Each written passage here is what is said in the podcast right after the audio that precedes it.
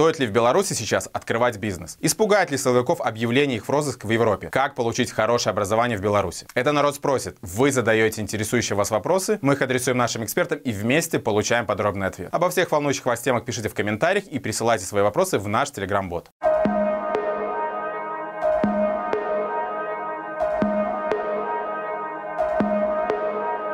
В сложившихся политических и экономических условиях начинать вести и развивать свой бизнес в Беларуси крайне проблематично. В нашей стране юридический дефолт, зашкаливающие репрессии, деградация экономики и всех социальных институтов, постоянный рост налогов, контроль цен, санкции, падение доходов населения, ориентация на плановую экономику. Беспредел силовиков максимально усложняет жизнь коммерсантам. Да и сам Лукашенко испытывает нескрываемые эмоции к предпринимателям. И эти переживания регулярно транслируются медиаресурсами госпропаганды. И ведь понятно, что такая навязчивая любовь диктатора ничем хорошим не заканчивается. Зрители Маланки интересуются, есть ли хоть какие-то перспективы развития частного бизнеса в стране и стоит ли в Беларуси сейчас открывать свое дело. Общий ответ на вопрос, стоит ли сейчас заниматься бизнесом в Беларуси, конечно, стоит. Почему? Потому что бизнес был всегда. Бизнес был в Советском Союзе, где вроде как он был запрещен. Я абсолютно убежден, что бизнес существует в Северной Корее, какой-то бизнес. Я абсолютно убежден, что бизнес существует вообще в любой точке мира. Э, мое нахождение в колонии только подтвердило это, это мое мнение, потому что бизнес был и в колонии. Все равно, несмотря на все запреты, люди что-то покупали, продавали что-то делали, оказывали какие-то услуги, я, конечно, имею в виду исключительно бытовые услуги, что-то где-то там подшить, сделать, передать и так далее. Поэтому бизнес существует всегда, и всегда есть смысл этим заниматься. Тут вопрос только в сравнительных характеристиках. А, почему? Смотрите, если э, вы занимаетесь бизнесом на растущем рынке, то вероятность успеха гораздо выше, чем если вы занимаетесь бизнесом на падающем рынке. И в большинстве своем сегодня в Беларуси рынки либо падают, либо стагнируют, то есть находятся на такой одной плоскости, при этом как бы чуть-чуть, э, чуть-чуть падая. И это, конечно, не неблагоприятные условия, в принципе, для начала нового бизнеса. Поэтому, если вы э, ставите вопрос в принципе, надо ли заниматься, ну, надо, но вопрос как бы рынка, вопрос вашей рыночной ниши, вопрос того, чем непосредственно вы занимаетесь, это тут гораздо более важный вопрос, чем общий вопрос. Нужно смотреть внимательно и, конечно, пытаться работать на том рынке, где у вас есть конкурентное преимущество и который, конечно же, растет. Это э, одна часть. Вторая часть, как бы, есть всегда риски. И в Беларуси, конечно, риски значительно более высокие, чем в окружающих странах, ну, с ее западной, э, с западными соседями, конечно, э, Беларуси. В чем состоят эти риски? Ну, конечно, они состоят в первую очередь в изменчивости нашего белорусского законодательства. Еще пару лет назад э, тот самый ИПшник нормально работал, уплачивая УСН в размере 6%. Сегодня это вдруг запрещено. Какое-то количество лет назад у нас налоговая система была одна, сегодня она стала совершенно иная. И это риски, которые тоже влияют на э, бизнес-среду и которые тоже как бы э, не позволяют рассчитывать на то, что дальше, завтра какая-то левая пятка не зачешется и кому-то не захочется, в принципе, отменить занятие частным бизнесом в той или иной сфере. Ну и, конечно, существенным риском Беларуси является вот такое внимание контролирующих органов непосредственно к бизнесу. Это внимание понятно. Бизнес всегда рассматривался этими гражданами, которые чувствуют себя хозяинами страны сегодня, как дойная корова. Я подчеркну, как дойная корова. Они смотрели это как на, знаете, такую делянку, которую они сами э, вспахивают, и, в общем, шли по секторам. Там отработали сектор а, автопродавцов, как бы взяли с них деньги, кого-то посадили, пошли дальше. Сегодня общей практикой является такая э, кампания по предъявлению претензий к тем э, людям, которые законным образом делили свой бизнес. Что это означает? Это означает, что если законодательство предусматривало возможность дробления э, бизнеса, подчеркну, законного дробления бизнеса и уплаты налогов в меньшем размере. То есть еще несколько лет назад это было законно, а сегодня вдруг стало практикой э, предъявления глобальных финансовых претензий вплоть до уголовных дел именно по этому поводу. И это, конечно, создает те самые риски и снижает предпринимательскую активность. Поэтому вот такие факторы. И э, еще раз подчеркну, общий ответ на вопрос, надо ли заниматься. Конечно, надо. Благоприятная ли среда но вот с учетом всех этих факторов сравнительно ее нельзя назвать благоприятной, потому что в той же там Польше и любой другой стране Европы она значительно более устойчива, значительно более э, благоприятна. Но если бы мы сравнивали, например, эту же среду с Северной Кореей, то, наверное, Беларусь, она гораздо лучше, чем Северная Корея.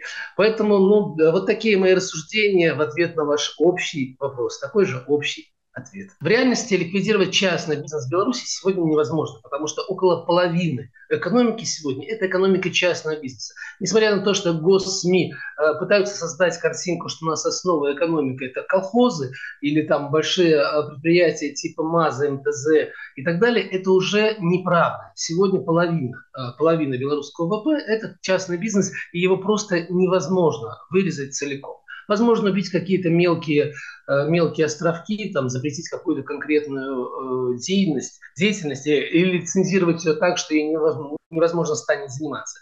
Но целиком ликвидировать частный бизнес – это значит уронить уровень жизни в стране в два раза. Вряд ли э, режим на это пойдет. Если, ну, вряд ли режим на это пойдет быстро. Если смотреть же в стратегическую перспективу, знаете, меня всегда смущало а, смущало сравнение Беларуси с Советским Союзом, ну, со временами Белорусской Советской Социалистической Республики. Потому что у нас все-таки было три отличия. Одно отличие – это свободный выезд за рубеж. Второе отличие – наличие свободного доступа к независимой информации. Если у вас есть желание, вы всегда сможете сами разобраться в вопросе, покопаться в интернете и найти нужные вам данные. И третье – это тот самый частный бизнес. Вот если ликвидировать вот эти три отличия, тогда, да, Беларусь станет белорусской советской социалистической республикой, как и мечтает Лукашенко и некоторые люди пожилого возраста. Но вряд ли в сегодняшних реалиях это произойдет быстро.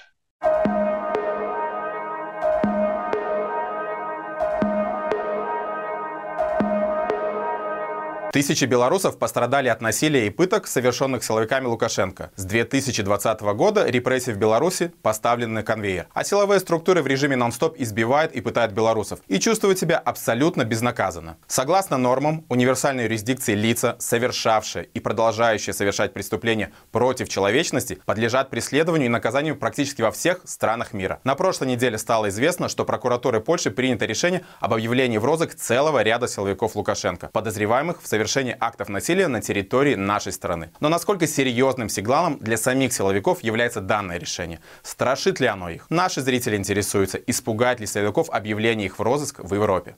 Для команды Народного антикризисного управления одним из главных приоритетов является привлечение к ответственности лиц, виновных в совершении преступлений в отношении белорусского народа. И использование инструментов универсальной юрисдикции является одним из механизмов, методов для того, чтобы тех, кто пытал белорусов и продолжает пытать в тюрьмах, в ходе задержания, арестов, привлечь к ответственности. К сожалению, на сегодняшний день осуществить это на территории Беларуси невозможно по понятным причинам. Поэтому у нас есть только возможности сделать это за рубежом.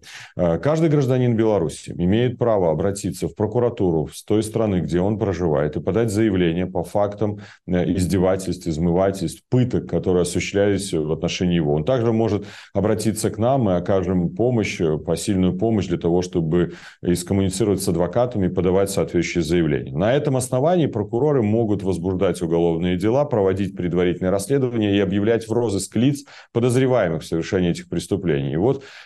по нашим сведениям, которым мы располагаем, прокуроры Польши приняли решение в отношении ряда силовиков Беларуси объявить их в розыск.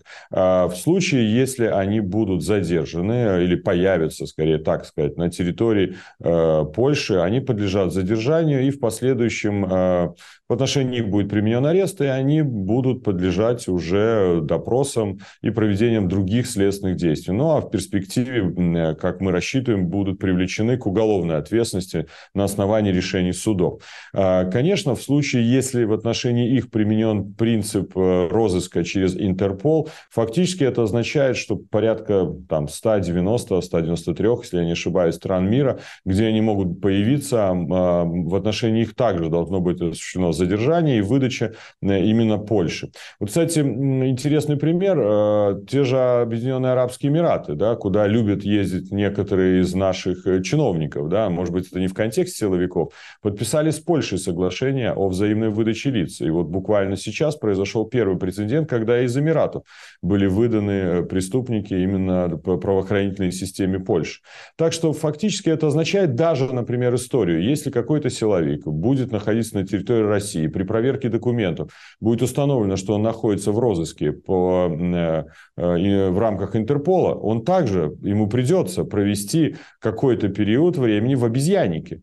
Возможно, даже он будет подлежать аресту, и только суд будет принимать решение, выдать или не выдать. Понятно, что Россия для Лукашенко союзник, и там все вопросы они постараются урегулировать, но не думаю, что это будет самая приятная история. На отдых с семьей уже никуда не поедешь, да, семья-то может поедет, а вот с семьей ты уже никуда не поедешь. Так что э, фактически это лицо будет ограничено территорией Беларуси. Да, с одной стороны, как бы мы понимаем, что находясь в Беларуси, мы их не сможем привлечь, но для нас важно дать очень четкий месседж всей системе. Первое. Все те, кто не совершал преступлений в виде пыток, вы лучше этого не делайте, потому что эти преступления являются тяжкими преступлениями, и срок давности, как преступления против человечности, они не имеют. То есть всю жизнь вы можете быть, э, подлежать задержанию и осуждению за совершение этих преступлений. Как э, судят нацистских преступников, даже которые имеют более там, 90 или 100 лет. То есть всю жизнь вы будете находиться в процедуре преследования. Все те, кто совершил преступление, могут пойти, например, э, дорогой Горавского. Они могут за рубежом дать соответствующие показания, явиться с повинной, и в рамках универсальной юрисдикции к ним может быть применено более мягкое наказание, там, не знаю, ответственность, приговор ниже низшего предела. А, то есть э, я думаю, что я не судья и не прокурор, но такие обстоятельства, безусловно, будут играть на руку этим лицам. Но для нас также важным является, чем занимается команда НАУ, привлечь к ответственности самого организатора, главаря организованной преступной группы Лукашенко. Для того, чтобы все те, кто вокруг него собрались и еще готовы его поддерживать, понимали, что с будущего у него нет. Поэтому выдача ордера на арест как за преступление против против человечности в отношении белорусских граждан, так и за преступления против украинских детей на арест именно Лукашенко для нас является также стратегическим э, приоритетом. Я думаю, э, я, когда вот приходится встречаться с Минюстами различных стран, вот у меня буквально вчера и на прошлой неделе были переговоры с Министерством юстиции Литвы, в ближайшие дни состоят с Министерством юстиции Чехии, в МИДе Польши были переговоры на прошлой неделе. То есть перманентно мы ведем эти консультаций, нам очень важно э, и доносим какой смысл, что белорусы, когда вышли в 2020 году на протесты, они поверили демократии, свободе, правам человека. И поверили тому, что демократия – это эффективный инструмент. Инструмент в том числе и привлечение к ответственности тех лиц, которые совершали преступления. И как раз-таки объявление в розыск силовиков – это показатель того, какой дорогой должны идти и другие страны. Мы сопровождаем в настоящий момент, как команда НАУ, подобные э, заявления в целом ряде стран. Это Польша, Польша, это Литва, это Швейцария, это Германия, это Чехия, э, это Украина э, и ряд других государств. Э, у нас подписаны договоры с тремя адвокатскими компаниями в Польше, и у нас подписаны или хорошие отношения, скажу лучше так, с адвокатской компанией в Литве. Поэтому мы рекомендуем гражданам Беларуси, которые знают, что их пытали, применяли насилие в ходе их задержания, нахождения следственных изоляторов в тюрьмах, обращаться к нам, обращаться в прокуратуру этих стран. И именно в Польше и в Литве мы видим наиболее перспективным преследование э, тех лиц, которые совершили эти преступления. Мы должны исходить из э, правила следующего. Преступление имело место быть, наказание должно быть осуществлено. Если мы будем проповедовать теорию, вы знаете, ну, вот выдадим ордер на арест Лукашенко, ну и что? Он же никуда не едет. Так значит, мы тогда говорим, что право неэффективно, а, нет смысла привлекать к ответственности преступников. Я, как юрист, я как дипломат, как политик говорю, нет, я не согласен. Если преступление совершено, мы должны сделать все для того, чтобы лицо, совершившее преступление, получило наказание, потому что иначе преступления будут иметь длящийся характер. Они никогда не прекратятся, не приостановятся. Отказываться от этих инструментов нельзя. Э, создает это им угрозы, как они это почувствуют, это вторично. Для нас первичным является, потому что это придумано столетиями истории государств, столетиями вопросами правовых систем, что за преступление должно последовать наказание. И отказываться от этого подхода, мотивируя это тем, что они же замкнулись там у себя в каком-то кружке и сидят, это было бы абсурдно, ошибочно, абсолютно неверно и неправильно. А то, что это оказывает влияние, да, безусловно, оказывает. Но все же они тоже, извините, людьми их назвать часто сложно, да. Ну, условно говоря, назовем условно, да, люди. Что, они не любят со своей семьей куда-то поехать? А что, например, дочери и сыновья, когда будут понимать, что папа никуда не поедет? А почему папа не поедет? Когда-то же дети узнают, потому что папа пытал кого-то в тюрьме, как насиловал дубинкой несовершеннолетних. Представляете, насиловали дубинками несовершеннолетних лиц. Но мы это знаем. А вот как он потом своему ребенку расскажет об этом? А когда-то же придет время, и надо будет об этом сказать. Поэтому это как минимум э, будет заставлять их прекращать совершать эти преступления. А это уже дестабилизация системы. Потому что неисполнение приказа или увиливание от приказа, попытка э, пойти, не знаю, там в сторонке посидеть, это очень важно для нас всех. Я считаю, что тут отказываться от этой стратегии нельзя. Для нас это стратегическое направление.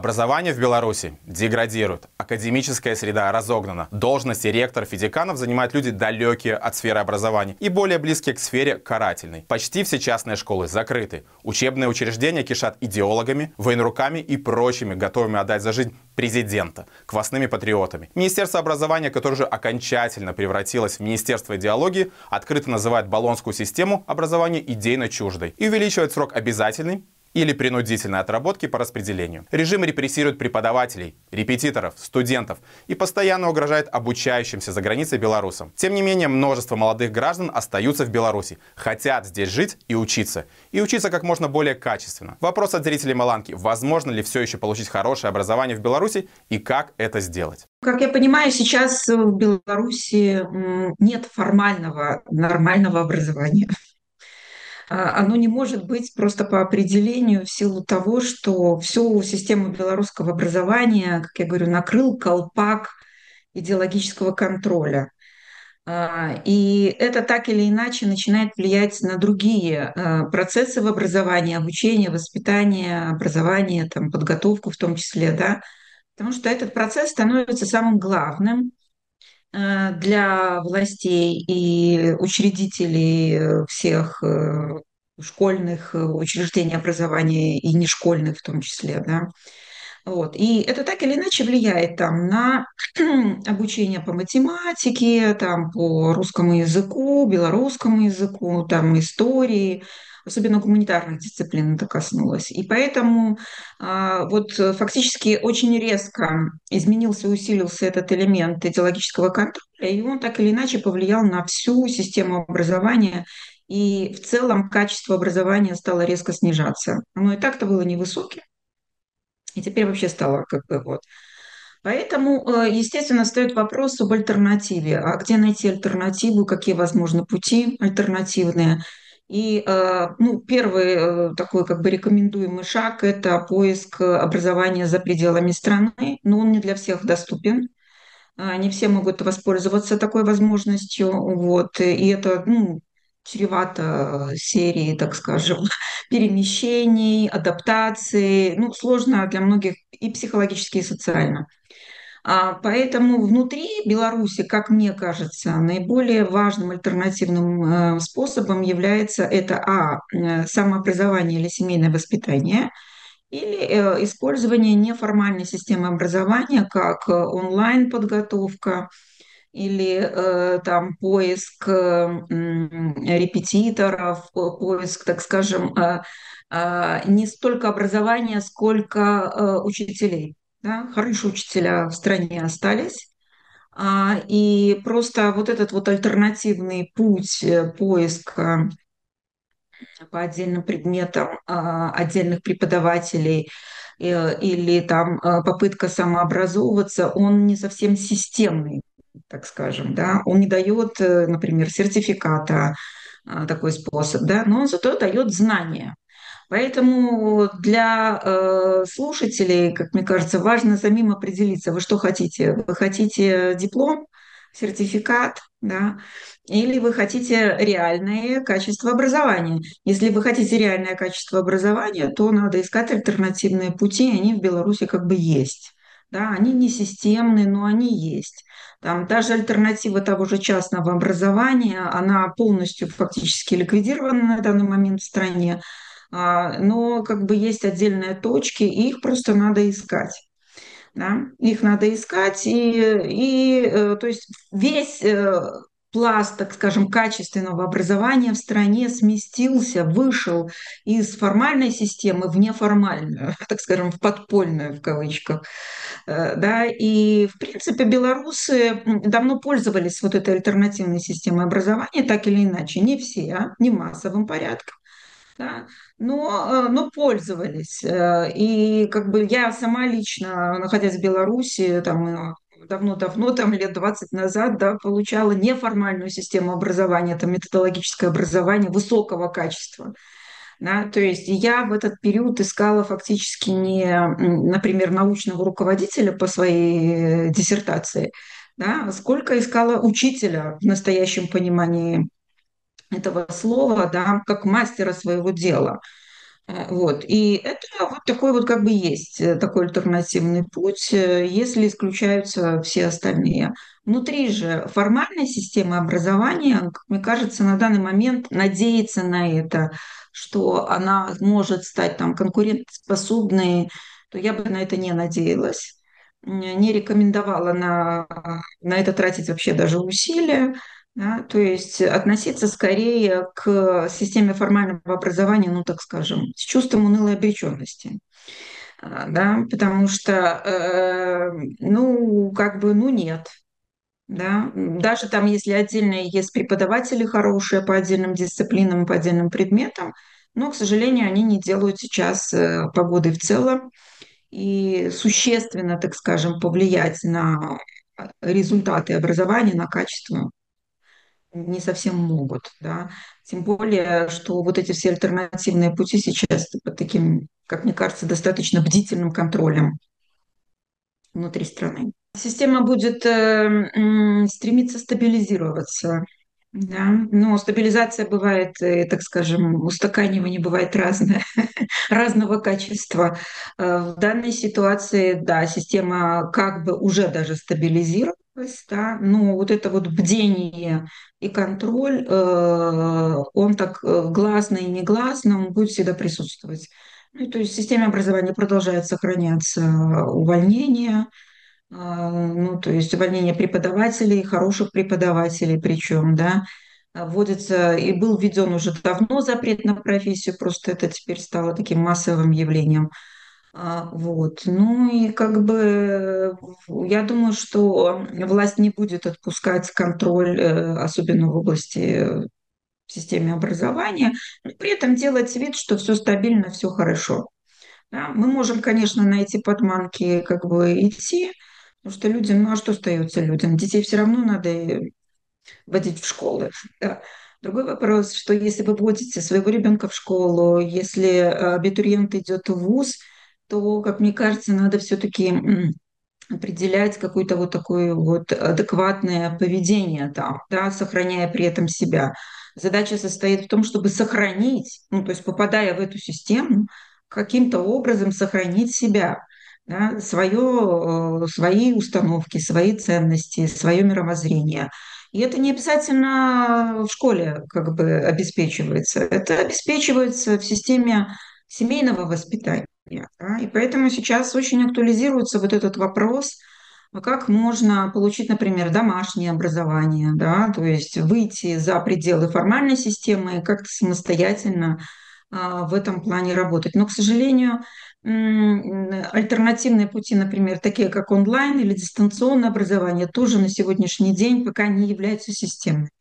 Да, то есть они такие, как кусочное такое лоскутное одеяло. Можно там взять, можно там взять, можно там что-то взять, да. А, но э, тогда вопрос состоит в том, чтобы как это вместе вот систематизировать самому, да, на себе это все замкнуть.